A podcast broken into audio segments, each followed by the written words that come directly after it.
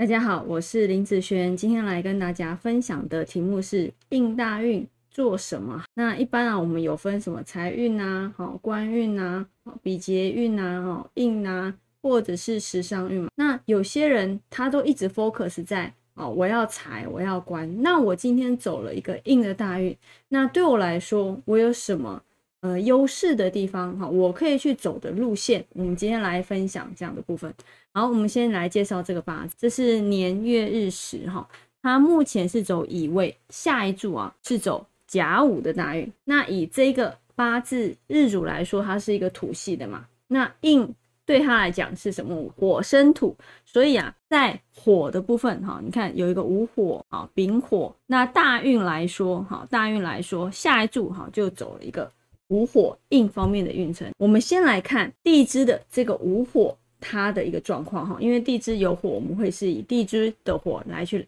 来去看它。好，以目前这个乙未大运的时候啊，我们来看地支的部分其实就行了哈。地支的部分它的流通会变成什么？地支呢，它就会有一个五味合，然后土生金克木的部分。好，我们来看这个五火啊，它在目前。乙未的时候是已经被未给合掉了，对不对？那我们来看下一个大运，下一个大运走甲午的大运的时候，那它的流通呢会变成啊木生火生土生金啊，你看哦，本来上个大运午火它已经被被人家合掉了，那目前三十九岁这个大运的时候，它的午火哎变成了两个午火。会比上一株大运的火运还要更强旺，那更强旺，它代表的是应运嘛，所以它应运的部分会是属于比较旺的部分，这个呢就会是属于它下一柱大运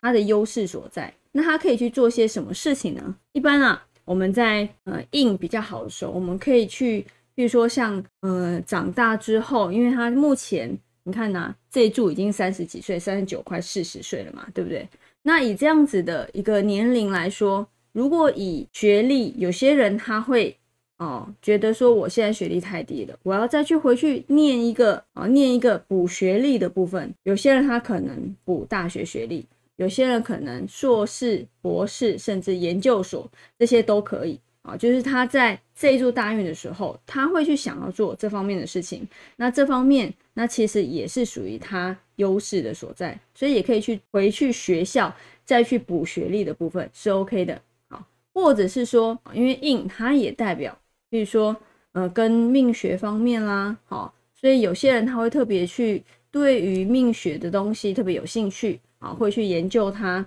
然后。或是他可以当老师啦，或是当讲师啦。譬如说，他本身自己的专业能力某部分很强的时候，他就把这个专业拿出来，好去当讲师，甚至在工作里面，他也去可以当讲师来去做教授的部分。这个大运都非常的适合啊。那或者是有一些工作，它是属于协助老人家的啊，譬如说一些乐龄的工作。